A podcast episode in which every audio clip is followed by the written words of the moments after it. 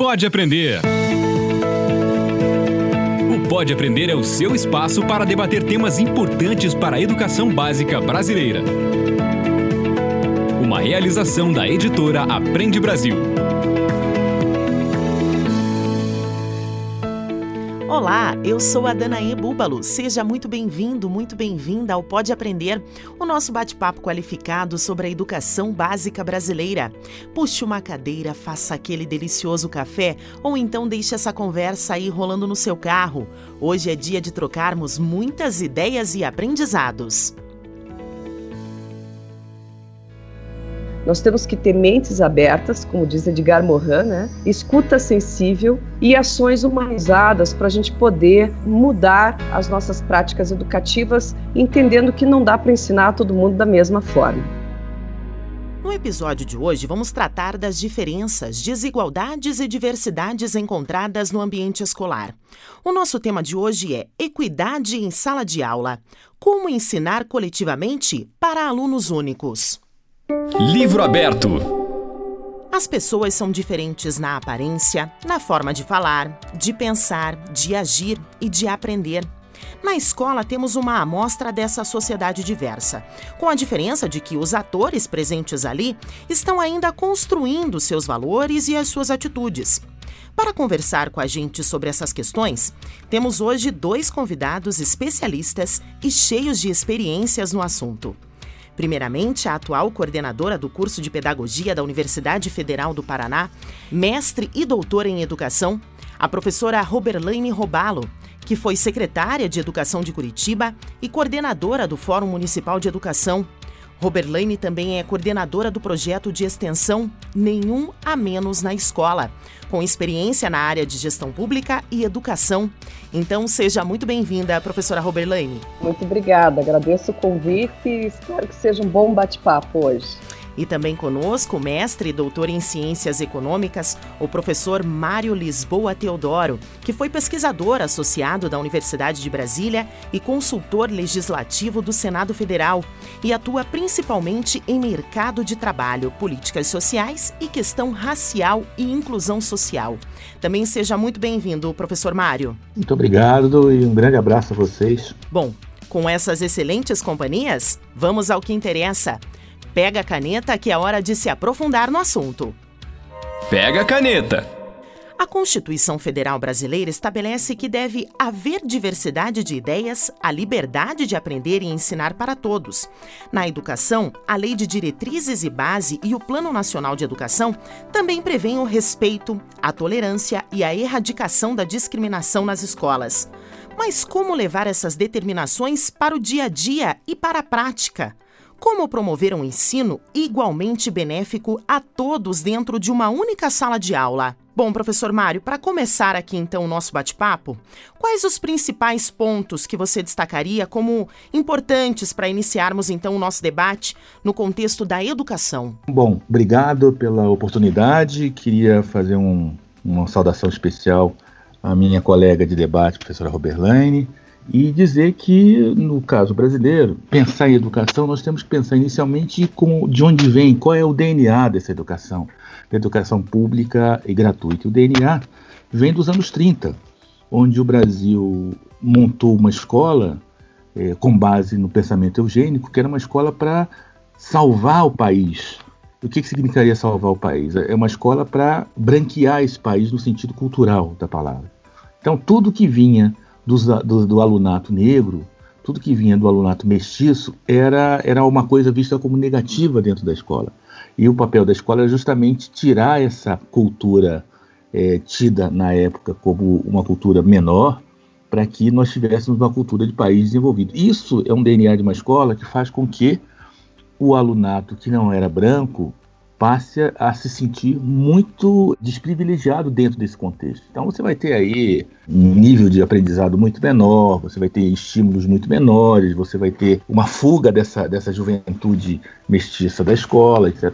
Então esse é o início e eu acho que até hoje a gente não reviu isso, não reviu essa ideia de que era fundamental que o ambiente escolar fosse bom para todos os alunos e que a grade de ensino também contemplasse coisas que valorizassem todas as etnias que compõem o Brasil. Eu acho que esse é o primeiro ponto e é um ponto que ainda não foi resolvido. E professora Roberlane, com a sua experiência né, em gestão pública, que aspectos você colocaria como essenciais para uma maior equidade em todas as salas de aulas? Vindo um pouco naquilo que o professor Mário falou, é interessante pensar em termos de exclusão né, e inclusão dentro da história social da educação brasileira, é, entender né, que a garantia de, do direito à educação é algo que vem sendo gradativo, né, uma construção gradativa, e quando a gente pensa na, na esfera da gestão pública, é, gestores públicos, principalmente, é, juntamente com as suas equipes, né, e,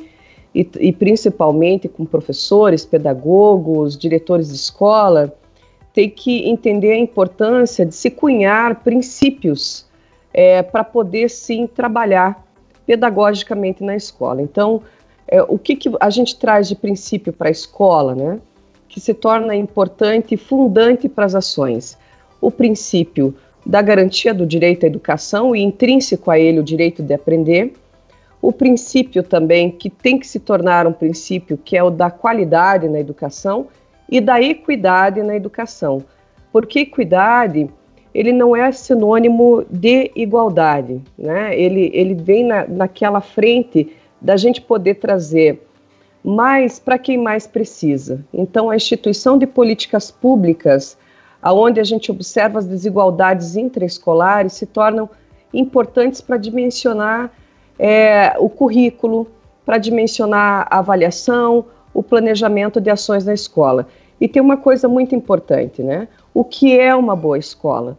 Acho que essa é uma pergunta que os educadores têm que sempre fazer para si mesmo, né, na sua prática profissional, entendendo que uma boa escola ela tem que olhar para as diferenças para as singularidades, para as desigualdades e não deixar ninguém para trás, nenhum a menos, né? E principalmente nesse momento de pandemia, a gente tem que pensar muito nisso também. Que tipo de atividade a gente pode proporcionar que não, é, que não é, faça com que se aumente as desigualdades.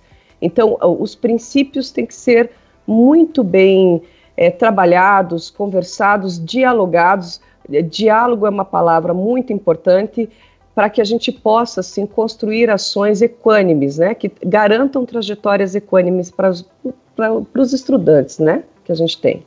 Bom, vou pegar a fala da professora, então, Roberlane, porque ela fala, né, que equidade não é sinônimo de igualdade.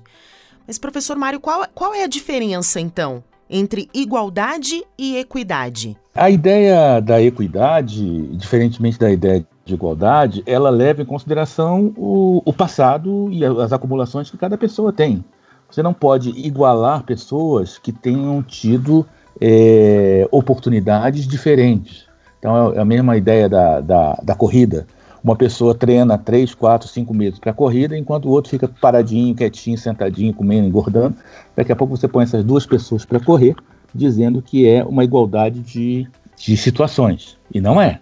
A equidade é justamente resgatar é, um, um, um, um, paradigma de igualdade a partir da equalização das oportunidades, tendo em vista a diferença. E um país como o Brasil, que é um país muito diverso, onde você tem muita desigualdade, onde a diversidade virou desigualdade, fundamental que você tenha a noção de equidade como balizador eh, da educação e também dos outros, outros, outros setores da, da, da, da, sociedade, mas nós estamos falando de educação. É fundamental que tenha isso.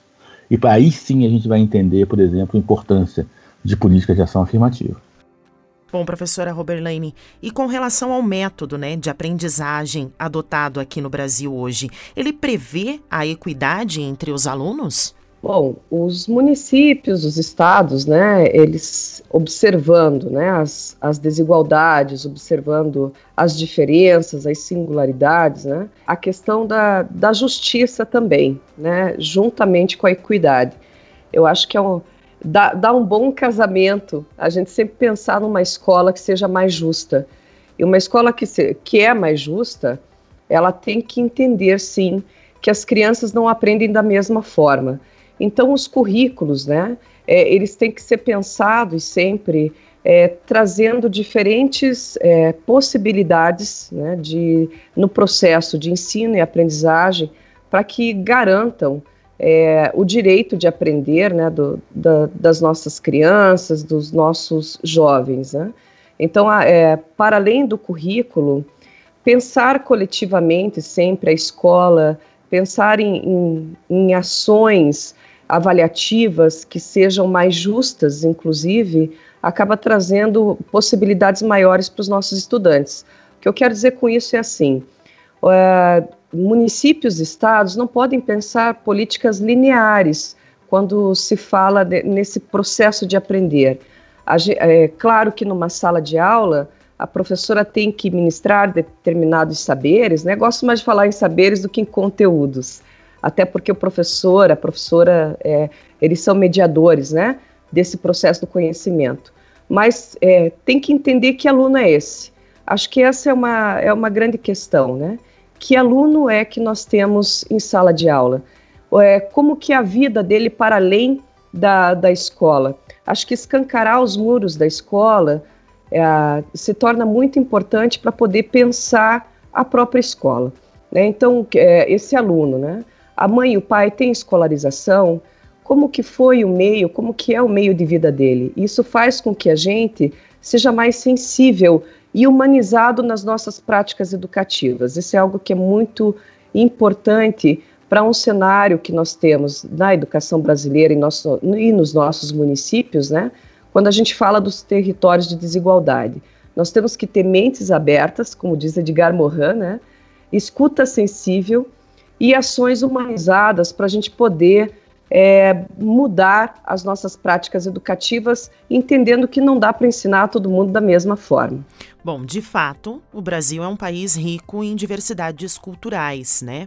Professor Mário, como que a gente pode abordar essas diferenças, então, com as crianças em salas de aula? Bom, de um lado, um, é um desafio. É um desafio muito grande porque um país diverso como o Brasil é, não existe em lugar nenhum.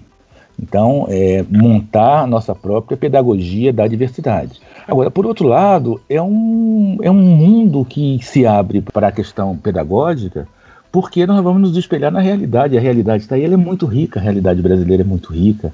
A realidade das, das, das diferentes regiões são, são muito ricas, cada uma em, em, em, na sua complexidade, mas também dentro de uma cidade você vai ter diversidades muito grandes e a escola vai ter que ir atrás disso, trabalhar com isso e, e trazer para dentro da escola essa diversidade de uma forma valorizativa.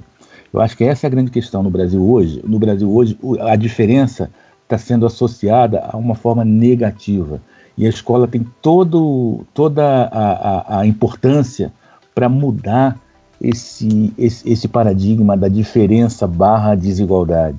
Nós temos que trabalhar com a diferença como uma riqueza, uma riqueza do país, e não como um, um instrumento de desigualação das pessoas e de fazer com que uns sintam melhor ou, ou superiores a outros, que é o que acontece infelizmente hoje. A escola, nesse caso, vai ser um instrumento importante para quebrar essa essa visão, esse paradigma. E professora Robert Lenin, é necessário, né, que a gente reconheça que existe desigualdade dentro das escolas. Sim, é necessário e eu acredito muito na formação continuada em serviço para que os nossos professores e professoras tenham acesso a esse, a esse tipo de reflexão.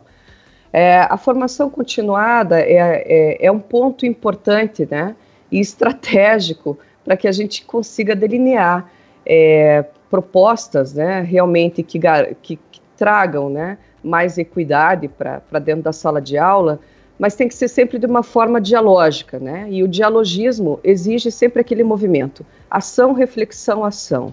Aonde estamos, né? Fazer um diagnóstico da realidade, uma análise da realidade da escola.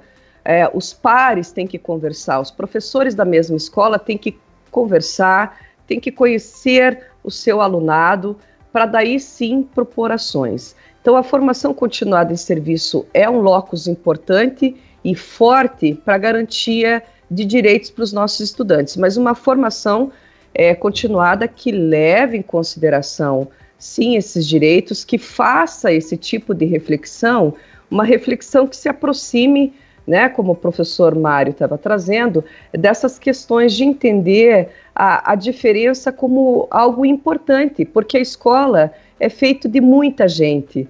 Né? A, a, escola é feita de muitas crenças, ela é feita de, de muitas pessoas que pensam de forma diferente. Então, o heterogêneo para nós tem que ser algo rico e não algo que, que nos afaste, que gere a, a exclusão.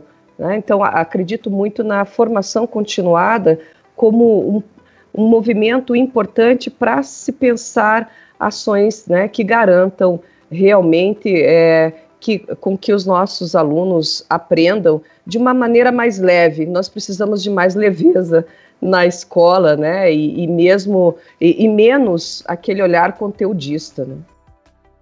Bom, professor Mário, a gente sabe que a família também é um fator determinante, né, para muitas mudanças no ambiente escolar. Então, como que as famílias e até mesmo os próprios alunos, eles podem ser os atores fundamentais, né, a serem incluídos nessa mudança dentro do, do ambiente escolar? Não, a família é fundamental. Inclusive a escola, uma das, infelizmente, né, um, uma da, da, das atribuições da escola no Brasil, principalmente nas comunidades mais carentes, é de resgatar essa ideia da participação de pais, dos pais do aluno, no projeto pedagógico.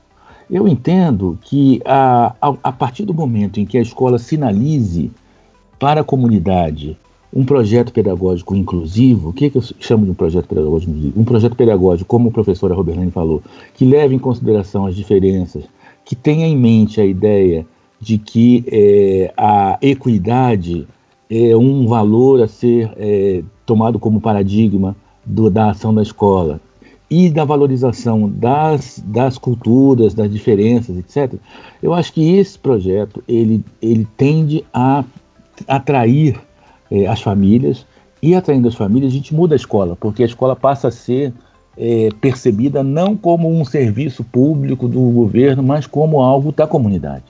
E isso faz toda a diferença para que o alunado é, aproveite melhor é, o, o, aprendizado, né, os saberes, como diz a professora, e do, do, outro lado as famílias acompanhem, e aí você vai ter um resultado muito melhor é, com relação a, a, a, aos objetivos pedagógicos da escola. Eu acredito muito nisso. É, professora Roberlaine, é, com relação então aos gestores escolares, né, os secretários de educação, é, como que eles podem fazer para inserir a comunidade na luta contra essas desigualdades? É um, um desafio muito grande, né? Pensar nessa luta para diminuir a desigualdade, né? Intraescolar. Obviamente que a escola, assim como o professor Mário estava falando lá da década de 30, né? A década de 30 tra trazia muito esse discurso salvacionista da educação, né? Como se a educação fosse salvar é, toda, toda a sociedade. E nós sabemos que não. A, a educação tem um papel transformador, a escola tem um papel transformador. Os secretários de educação, é, eles têm que fazer um, um, movimento é, muito importante de, como eu já falei anteriormente, de análise da realidade, tem que conhecer né, é, os diferentes bairros, as diferentes comunidades, as diferentes necessidades para aí sim propor é, políticas públicas que realmente cheguem até a escola, até, até as creches também, né? Aqui a educação infantil também é muito importante a gente debater, porque é, nessa relação família e escola, né? A educação infantil tem um papel fundamental na criação de vínculos, né? E depois, mais tarde, no ensino fundamental também, com a sistematização do conhecimento, mas gestores, aqui retomando, né, gestores públicos, né, secretários de educação, tem que principalmente focar na formação é, dos profissionais, uma formação que sempre reúna né, a, a ideia de qualidade na educação, pensando não só no acesso do estudante à escola, mas da permanência dele. E que tipo de permanência? Através da qualidade que já é proposto na própria LDB uma qualidade que garanta um processo avalia avaliativo justo, né? que garanta também o acesso aos saberes, não importa se a criança está numa escola de periferia ou numa, numa escola, numa região privilegiada, todos têm direito a, a aprender da, da mesma forma. Obviamente que os recursos serão diferenciados, né? Então, ah, os gestores públicos têm que estabelecer políticas educacionais que levem em conta né, como são as suas comunidades, como são as suas famílias. Criar uma grande rede, essa é a grande chave, né? uma grande rede onde envolva a comunidade em si, família, a escola e também as universidades, né? Que eu também falo que a universidade também tem que ir até a escola. Essa parceria se torna fundamental para um movimento de estudo, pesquisa e criação de propostas. Bom, a professora Roberlani falou aí uma questão muito importante da permanência dos alunos né, no ambiente escolar. E aí a gente chega no assunto da evasão escolar, que hoje é um problema muito grande que a gente tem aqui no, no Brasil. Então, eh, professora, como que a gente poderia, né, como que as escolas podem atuar para que as desigualdades encontradas dentro da sala de aula, dentro do ambiente escolar, ele não seja mais um motivo para a evasão escolar, professor Mário? Bom, esse é um tema que nos é caro há muito tempo. Né? É, o século passado todo nós, nós lutamos contra essa evasão que é muito grande, principalmente do alunato negro, do alunato de periferia. É, é, não sei, cada caso é um caso, mas existem algumas regras que me parece que são fundamentais. A primeira delas é entender que a evasão é muito menos um problema do aluno e muito mais um problema do ambiente da escola que está fazendo com que esse aluno não se interesse ou que esse aluno ache melhor não ir. Esse é um primeiro ponto. Se esse, se esse ponto é, é considerado como verdadeiro, então a gente vai ter que fazer é, uma, uma revisão é, do, do conteúdo, não só pedagógico, mas da prática pedagógica e também de como a escola está funcionando com relação a esses alunos, principalmente esses alunos é, de periferias, alunos, enfim, de, de comunidades mais mais, mais carentes. Então, acho que isso é uma coisa. Agora, eu queria é, também falar é, de um outro problema com relação a isso, que é a falta de recursos. Nós tivemos uma PEC, que é a PEC é, do gasto, que é a SC95, e por mais que o governo fale que ah, não, vai, não, vai, não vai tirar recursos, já está tirando recursos sim, e isso é fundamental. O Estado brasileiro ele tem que investir duramente em educação, saúde, saneamento, e o que está acontecendo com essa, essa emenda constitucional 95 é que se congelou os gastos do governo num patamar já, já residual, que foi o ano de 2016, que foi um ano de crise do governo. Então, nós estamos no pior dos mundos, ou seja, com muitos problemas, e com muito, muita, muito pouca possibilidade de solução por conta da redução de, de recursos é, do governo em função de uma, de uma PEC que, que visa equilibrar contas públicas de um país onde você tem desequilíbrio na saúde, desequilíbrio na educação, desequilíbrio na segurança, desequilíbrio. Então não é equilibrando as contas públicas que nós vamos é, solucionar os grandes problemas de desequilíbrio social que a gente tem. Bom, depois desse bate-papo inspirador, Vamos ouvir um exemplo de um município parceiro do Aprende Brasil que lida com essas diferenças, então, no dia a dia. Para se inspirar. Meu nome é Betânia e eu sou professora no Centro Municipal de Educação Infantil e Ensino Fundamental Cristina Peixoto do Carmo, na cidade de Dores do Rio Preto, Espírito Santo. Eu trabalho numa escola que é a única escola de educação infantil e ensino fundamental de primeiro ao quinto ano, que está situada na sede do meu município. Então, nós, todos os alunos da nossa cidade frequentam essa escola. Então, lá nós encontramos todas as diversidades: social, étnica, religiosa, cultural. As diversidades são inúmeras. E essa é uma fase em que eles estão se conhecendo um pouco melhor e que eles buscam conhecer mais o colega. Só que nesse nesse conhecer, eles acabam desafiando os colegas e acabam querendo aparecer uns mais que os outros. E no meu trabalho, eu procuro sempre evidenciar, ressaltar o que cada um tem de bom, porque dessa forma eles podem se sentir valorizados e apreciar o que eles possuem de bom e o que o colega possui de bom. E saber que dessa forma, o trabalho em sala de aula pode ser também uma troca, eles podem se ajudar. E surgem conflitos sempre, o tempo todo. Conflitos porque pensam diferente, porque agem diferente diante de uma mesma situação. E aí a gente precisa estar tá mostrando que cada um, enquanto indivíduo, ele tem o direito de pensar e de agir diferente, desde que não esteja desrespeitando o seu próximo. Eu vejo muito que se os adultos não evidenciam as diferenças étnicas, é, sociais, a criança tende também a não evidenciar. A criança é mais pura em relação a isso. Eles têm esse, esse um certo preconceito com os colegas quando convivem num meio social ou ouvem adultos fazendo esse tipo de discriminação.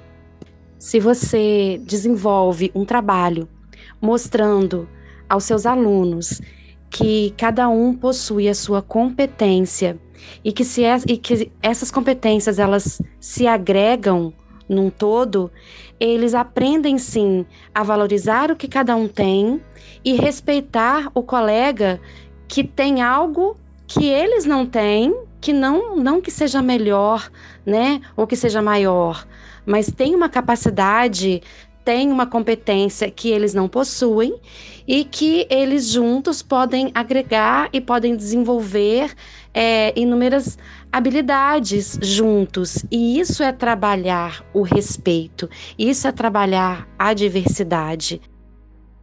Múltipla escolha. Bom, pessoal, e no nosso quadro Múltipla Escolha, nós pedimos aqui para os nossos convidados darem dicas né, de conteúdos que podem levar o nosso bate-papo além aqui do podcast. Professora Roberlane, você pode sugerir para a gente então algum livro, algum filme ou então outros conteúdos, né? Que os professores e também os gestores podem procurar para expandir aqui o que a gente conversou hoje? Ai, com certeza. Eu tenho é, várias dicas, sabe? Uma biblioteca toda, para falar a verdade. Mas, para poder é, aguçar a nossa sensibilidade e as nossas humanidades, eu hoje indicaria o livro do Edgar Morin, Os Sete Saberes Necessários à Educação do Futuro, que eu acredito ser inspirador, porque ele vai falar dessa compre compreensão da humanidade. Também indicaria o livro do, do Paulo Freire, Pedagogia do, do Oprimido, porque ele traz um olhar muito sensível para a questão do diálogo, né, que deve existir, para a gente conseguir pensar as desigualdades, né?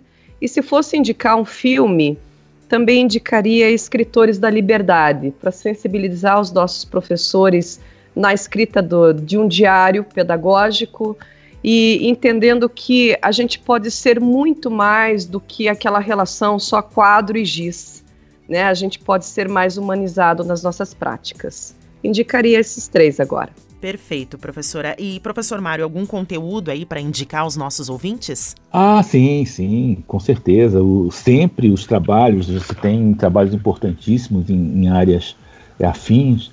Eu, na verdade, não vou indicar trabalhos ou livros, eu vou indicar alguns autores que têm trabalhado, principalmente com a questão da desigualdade nas escolas e, na, e da oportunidade que as escolas podem vir a ter como instrumentos de, de equalização na sociedade eu, eu indicaria pelo menos quatro autores. Primeiro, o professor Kabengele Munanga, sociólogo e que tem trabalhado com as questões raciais no Brasil e também trabalhou com a questão da escola em alguns momentos. Então, o professor Kabengele tem alguns textos sobre escola muito bons. Também a professora Fúvia Rosenberg, que já falecida, mas que trabalhou muito com a questão da, da questão racial nas escolas. A professora Eliane Cavaleiro também é outra grande é, autora nessa área, que tem trabalhos importantíssimos, e o professor Amaury Pereira. Esses quatro autores, se, eu, se os professores interessados quiserem procurar, vocês vão encontrar bastante material lá, principalmente sobre a questão do alunato negro e de como tem sido essa, essa, essa, essa relação com as escolas e o que, o que se pode fazer para mitigar esse problema. Eu acho que são, são autores que eu recomendo. Diversão para casa. Bom, Infelizmente, estamos chegando ao fim aqui do nosso episódio. Eu gostaria de agradecer então a presença de vocês, professora Roberlane, o professor Mário.